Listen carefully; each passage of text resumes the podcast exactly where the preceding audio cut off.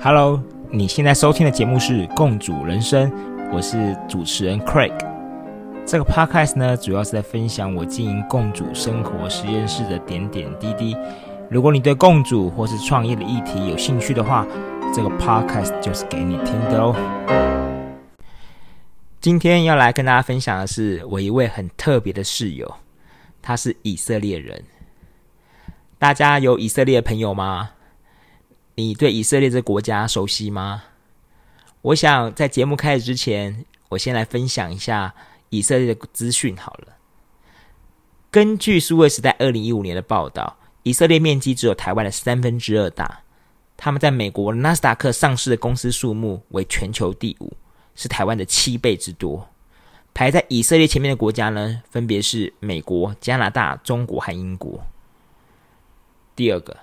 他们人均创业密度全球第一，也就是每一千八百四十四个以色列人就有一个在创业。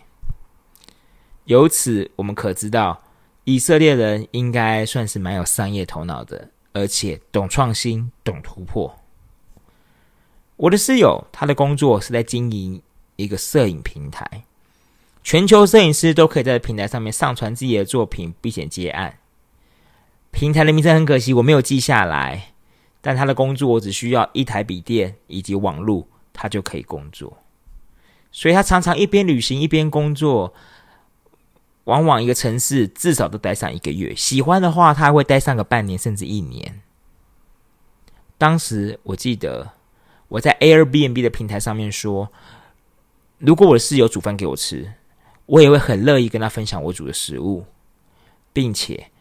我还会给他半价的优惠，也就是说，他只要一个晚上付四百块钱，就可以住在呃台北市市中心的套房。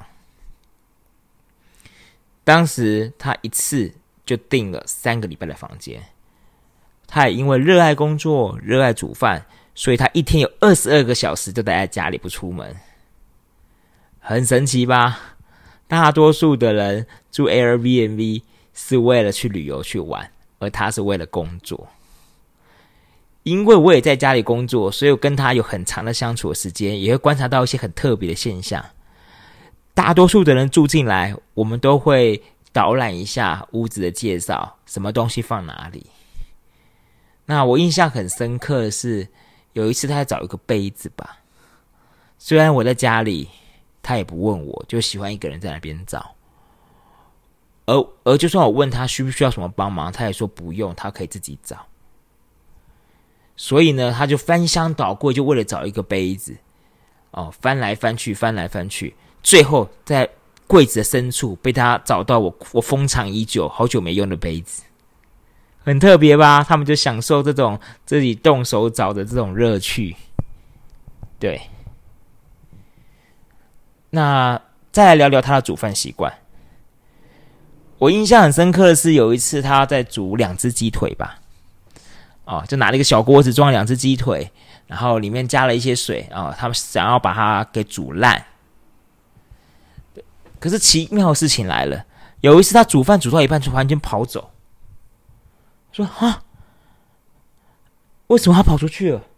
我就去厨房看，我就看那两只鸡腿还在煮，而且水已经慢慢慢慢的减少当中。而那一次，他一次出去就是将近快半小时，也就是锅子的水都快煮干了。他回来之后，我问他：“我说，你知道你还在煮吗？你知道这样很危险吗？”他跟我说：“Craig，你要相信我，我有十二年的煮菜经验。”哇，这我怎么可能相信他？这真的是太危险了，对吧？记得我当天晚上彻夜难眠，我真的不知道该怎么跟他沟通，因为我生怕哪一天我不在家，他会把我的房子给烧了。后来我决定，我要在冰箱啊以及炉灶旁边贴上纸条，告诉他，如果他要找东西，请跟我说；如果他要煮饭，请一定要跟我说，因为我安排时间在家里。隔天早上起床，他看到那些字条，不是很开心。于是乎，他就跟我说：“哎，Craig，你是不是不相信我？”我就回他：“对。”嗯，这件事情啊，后来的结尾就是他透过平台很快的就办理退费，然后隔天他就搬出去了。也因为这件事情，我意识到私人的厨房不能拿来共享，因为实在是有太多太多的变数。也就是为什么我现在经营共享厨房，是在外面租房子来改造，所以它对我的影响也蛮大的。换个角度想，也应该蛮感谢他的，所以我才会有今天走到这一步的原因。今天的节目就到这里喽，谢谢你的收听。如果你喜欢我的节目的话，就请动动你的手指头。给我们五星的评价，或是分享给你的好朋友们，这样就会有更多人能够听到我的分享哦。当然，也欢迎你留言给我，这样我就有机会在节目当中回答你的问题。就这样喽，拜拜。